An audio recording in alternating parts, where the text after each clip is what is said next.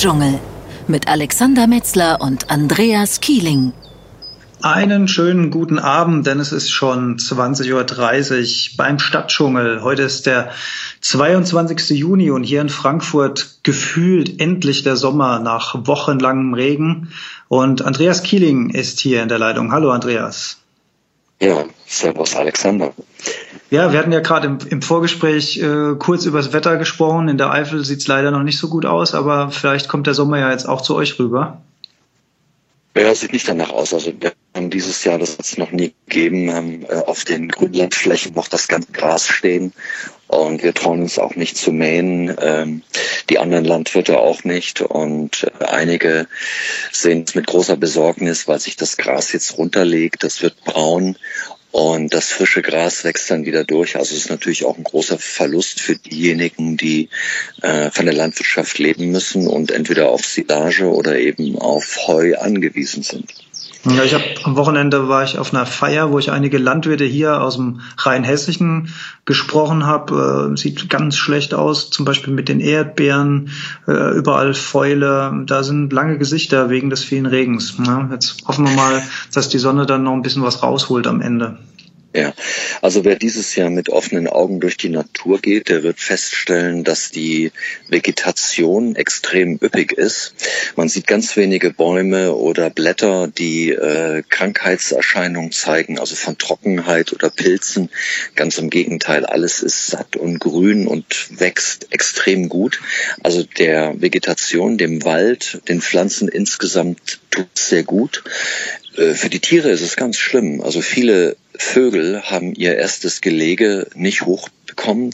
Die Jungtiere sind entweder verklammt, äh, an Lungenentzündung gestorben, an Entzündungskrankheiten. Es gab viel zu wenige oder gibt viel zu wenige Insekten für die und und und.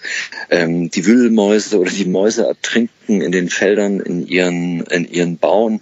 Die Regenwürmer kommen hoch, weil es im Boden einfach so nass ist. Davon profitieren natürlich wieder andere, die dann die Regenwürmer von der Oberfläche absammeln. Aber generell muss man sagen, ist es für die, für die Tierwelt, nicht für die Pflanzenwelt, aber für die Tierwelt ist es dieses Jahr eine Katastrophe. Ja, wundert mich eigentlich. Ich hätte jetzt gedacht, ähm, wo viel Wasser, da ist immer Zugang, äh, ja, eben zu Flüssigkeit äh, profitieren doch eigentlich alle davon.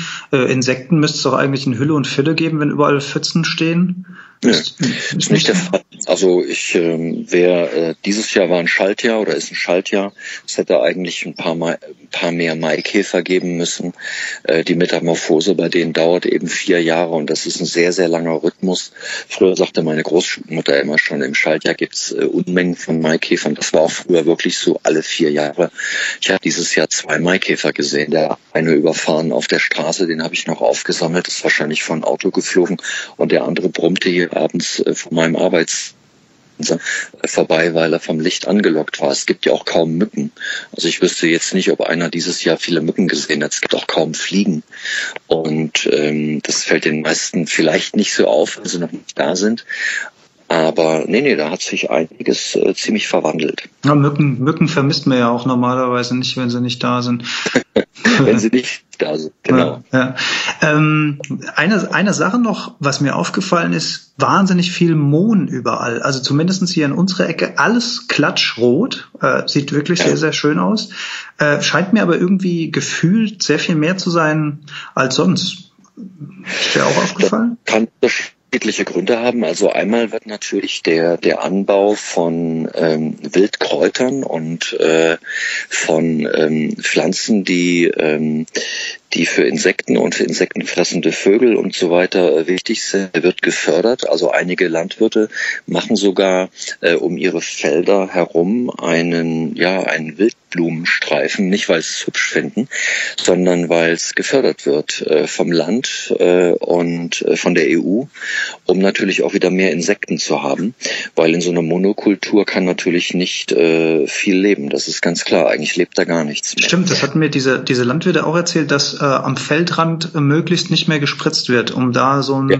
so ein bisschen Abwechslung reinzubringen und so. War ganz interessant. Genau, das kommt auch noch dazu, dass, äh, dass man da mit Spritzmitteln vorsichtiger umgeht. Und es ist ein ganz eigenes Thema, wäre mal ein tolles Thema äh, für unseren Stadtdschungel auch. Ähm, nur als eine Info, es leben deutlich mehr Tiere mittlerweile in der Stadt oder im stadtnahen Gebiet als zum Beispiel im Wald und auf dem Lande. Und der Hauptgrund davon ist einfach, weil äh, in der Stadt so gut wie keine Chemikalien eingesetzt werden, also keine Insektizide, Herbizide, Fungizide und so weiter. Und äh, deshalb hat sich da eine üppigere Flora und Fauna entwickelt. Und dasselbe sieht man eben auf den Feldern, genau da, wo äh, nicht gespritzt wird und wo man auch ganz gezielt äh, zum Teil eben äh, diese, diese Flächen anlegt und eben allen voran so Sachen eben wie, wie, äh, wie Klatschmohn oder ähm, äh, diese Bienenweiden anlegt, also Bienenweide jetzt für speziell für äh, eben ähm, Insekten äh, Facelia zum Beispiel, ja, und dadurch auch eine größere Artenvielfalt wieder haben will. Ja, liebe Zuhörer, dann fühlen Sie sich doch motiviert, äh, jetzt wo das Wetter in Deutschland endlich mal Richtung Sommer auftritt. Zumindest soll es die nächsten Tage so sein. Am Wochenende soll es schon wieder schlechter werden. Neben Fußball gucken, auch mal rauszugehen, mal die Schönheit der Natur genießen, auch wenn es nur ein kleiner Streifen am Feldrand ist. Äh, unser Thema heute ist Produktion. Andreas, erstmal herzlichen Glückwunsch. Du hattest diese Woche Erstausstrahlung von äh, Kehlings Afrika. Sehr äh, gut gelaufen, wie du mir gesagt hast. Also die Code hat wohl hat wohl ähm, gut reingehauen. Äh, Freue ich mich auch natürlich drüber. Ähm, was ich mich jetzt mal gefragt habe oder was für den Zuhörer äh, interessant sein könnte, diese Komplexität von so einer Produktion mal zu beleuchten. Also wie weit oder von was für einem Zeitraum spricht man da? Wer hat da die erste Idee?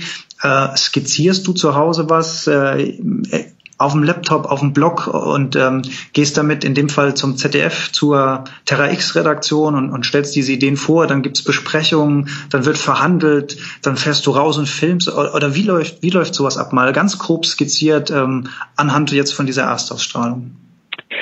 Ja, das werde ich oft gefragt, äh, diese Frage. Und ich habe ja dieses Jahr mein 25-jähriges Filmer-Jubiläum. Äh, wir feiern das ja auch gerade so ein bisschen beim ZDF und äh, deshalb gab es auch diesen Film. Deshalb gibt es auch bei, bei Terra X Facebook diese Woche drei verschiedene Clips, wo ich auch über meine Arbeit erzähle, über meine Begegnungen mit Tieren und ich werde immer gefragt, ja, müssen Sie das vorfinanzieren oder wie geht das? Also ich bin jetzt schon seit vielen, vielen Jahren, habe mein 22. Jahr als Tierfilmer beim ZDF und bin ein sogenannter Auftragsproduzent. Also das heißt, wir entwickeln die Idee für ein Projekt. Ähm, oft basiert diese Idee auf, ähm, auf einer Recherchereise in die dementsprechende Region oder in das Land ähm, und dann wird das in einer, in einer kurzen Form, also man nennt das auch ein Treatment, zu Papier gebracht. Das sind zwei Seiten, dann wird es mit der Redaktion besprochen. Die sagen, ja, das Thema gefällt uns, äh, recherchieren Sie da mal ein bisschen mehr.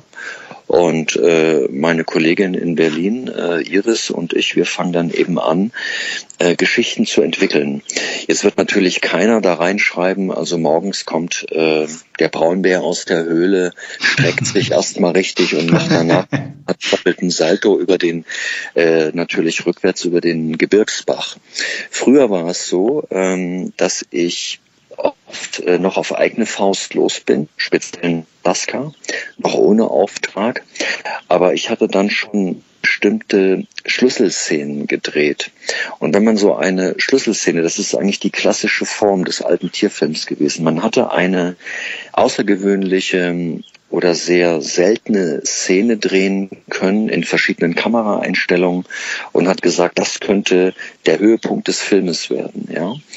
Und darum wurden dann Geschichten gebaut. Heute ist man da viel experimentierfreudiger. Heute sind diese Themenfilme sehr angesagt, dass, wir, dass man zum Beispiel sagt, ich mache mal was über äh, eiszeitliche Landschaften oder über große Steppengebiete auf der Erde, von der Tundra bis zu den Kas kasachischen Graslandschaften. Also so ein roter Faden, der sich dann um so ein Thema spannt, genau. wo dann auch verschiedene Tierarten entlang dieses roten Fadens ja. beleuchtet werden. Wenn du sagst oh. Schlüsselszene früher, ähm, fände ich jetzt mal interessant, äh, du bist da wochenlang irgendwo in Alaska, sage ich mal, und du hast dann eine Schlüsselszene. Was könnten so eine Schlüsselszene sein, um die dann früher in der alten Machart ein Film gespannt wurde? Ja, die, so alt, wie gesagt, war die Machart nicht, aber mein erster Film, den ich für das ZDF gemacht habe, das war 1993 und der Film hieß äh, Eisbärenherrscher der Arktis. Damals gab es noch den berühmten Telezoo.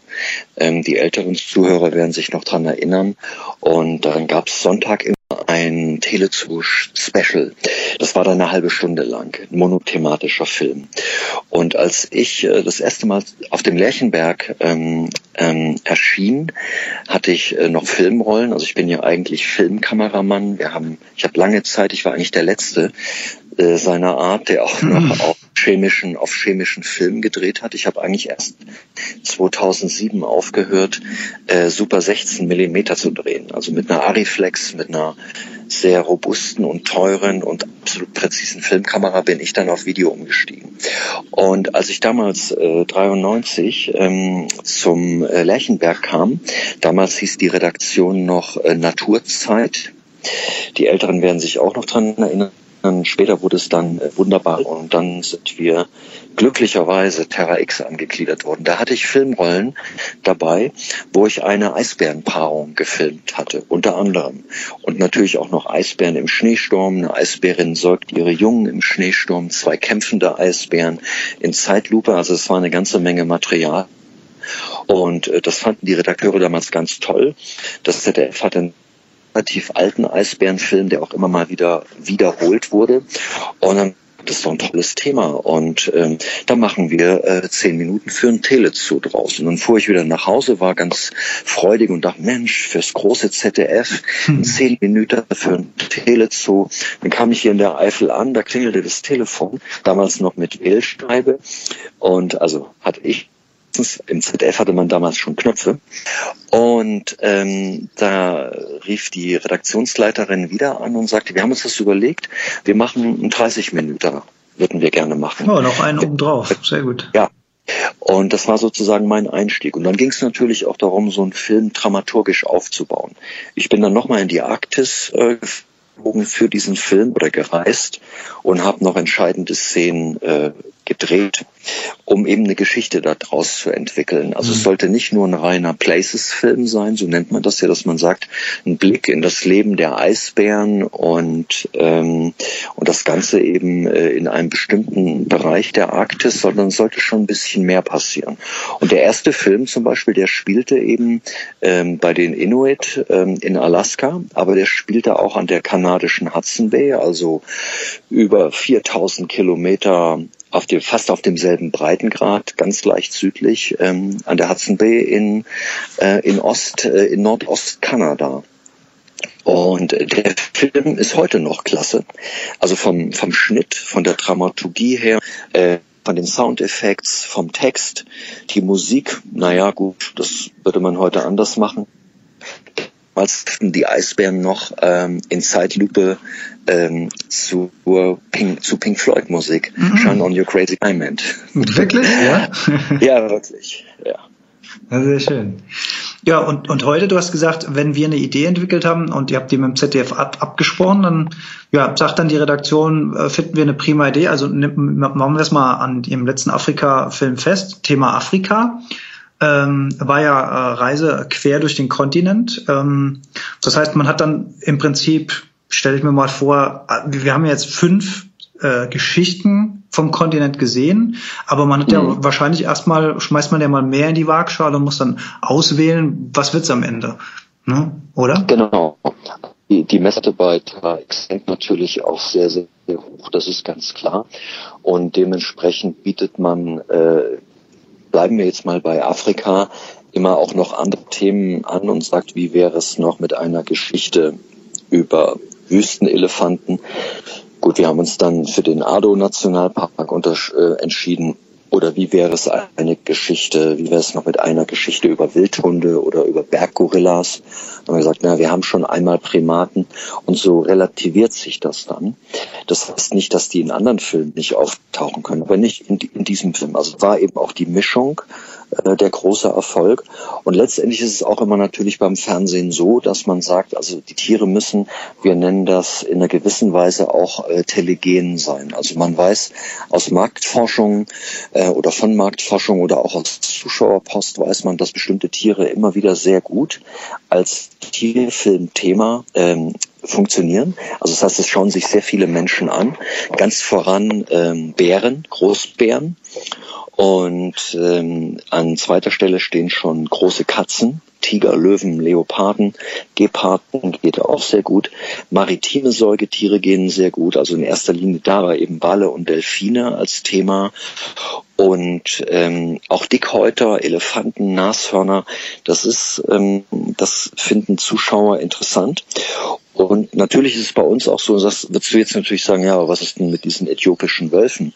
Es ist natürlich so, das ist, ähm, wir verblüffen ja auch immer damit, dass wir versuchen, also wir erfinden ja nicht den Tierfilm neu, aber wir versuchen immer ähm, entweder eine The Thematik, die nicht so häufig ähm, gezeigt wird, äh, auch mal zu recherchieren und da zu drehen oder eben auch zu verblüffen, indem man eben sagt, auf 4000 Meter Höhe äh, auf dem Dach Afrikas im äthiopischen Hochland lebt der seltenste Großsäuger der Erde, der seltener ist als, ein Berggorilla, als die Berggorillas und auch seltener ist als der große Panda. Und schwer zu finden, schwer zu drehen. Und das ist, das ist doch ein tolles Thema. Und natürlich sagen da fast alle in der Redaktion sofort, ja, das ist wirklich ein tolles Thema, das sollten wir machen. Hm, weil man auch noch nicht viel davon gehört hat. Aber wenn man jetzt mit so einem Thema ja. alleine, äh, ich sag mal, an den Markt gehen würde, dann würde man Gefahr laufen, dass vielleicht die Quoten gar nicht so hoch sind, weil das kein so ein charismatisches Tier ist. Aber dann sagt man, man hat ja eine Mischung, man hat ja schon große Elefanten zum Beispiel, man hat große Primaten, das zieht Publikum. Dann können wir schön mischen mit einem ja, Thema, was weitgehend unbekannt ist, nämlich wie zum Beispiel diese Wölfe. Ja. Genau, genau. Ja. Es gab zum Beispiel vor Jahren mal einen, einen sehr, sehr gut gemachten Film über äthiopische Wölfe. Das haben französische Kollegen gedreht. Äh, der Film hieß im Deutschen Die Wölfin Sanate und ähm, nach diesem Sanetti-Plateau benannt. Und da hat man versucht, eine reine Geschichte über Wölfe zu erzählen, ähm, also praktisch den Jahresrhythmus. Und das war, glaube ich, dann vielen Zuschauern doch zu abstrakt oder nicht nachvollziehbar. Irgendwann fängt man natürlich an, auch sich zu wiederholen. Deshalb haben wir ja auch zum Beispiel eben dieses Konzept entwickelt, sonst würden wir beide heute gar nicht miteinander sprechen, dass ich eben in einer gewissen Weise, ich bezeichne mich nicht als Presenter, aber dass ich eben auch als ähm, Tierfilmer so sehe ich mich immer noch als erstes, eben auch zur Kamera, zum Zuschauer wende, den, den Zuschauer direkt anspreche und ihm entweder ähm, eine emotionale ähm, ja, Nachricht oder Botschaft gebe oder auch ein Fakt oder eine Mischung aus beiden. Oft ist es sehr situativ, steht auch nicht im Drehbuch dann in dem Moment. Und äh, vieles wird natürlich auch nicht gezeigt, dass wir drehen, das ist ganz klar, weil man ja immer einen Überschuss an Material hat. Aber so entstehen dann eben diese Produktionen. Aber was ich ganz am Anfang sagte, äh, wenn das Thema einmal fest ist, versuchen wir natürlich uns auch an gewisse Drehbuchentwürfe äh, auch zu halten. Zumindest was eben Aussagen angeht und wenn ich vorher weiß, ähm, das Schlimmste, was dir in einem passieren kann in einem Tierfilm ist, man nannte das früher immer Bild-Text-Schere. Das ist ein klassisches Wort. Also man, man sieht einen hämmernden Specht, sagen wir mal, in einem Baum, ja. Und er macht nichts weiter, als an diesem Baum rumklopfen und vielleicht mal in so einem Loch zu verschwinden. Und man erzählt, dass er bis zu sechs Junge hat und seine Brutzeit so und so viel Tage beträgt und dass er für den Wald äh, ganz wichtig ist. Das sind alles schöne Infos, aber du siehst es im Bild nicht. Und das ich nicht. Ne? Das ist diese, diese Bild-Text-Schere. Also das, was wir erzählen wollen, versuchen wir auch immer im Bild äh, zu kriegen, also im Filmbild zu drehen, zu filmen. Stadtdschungel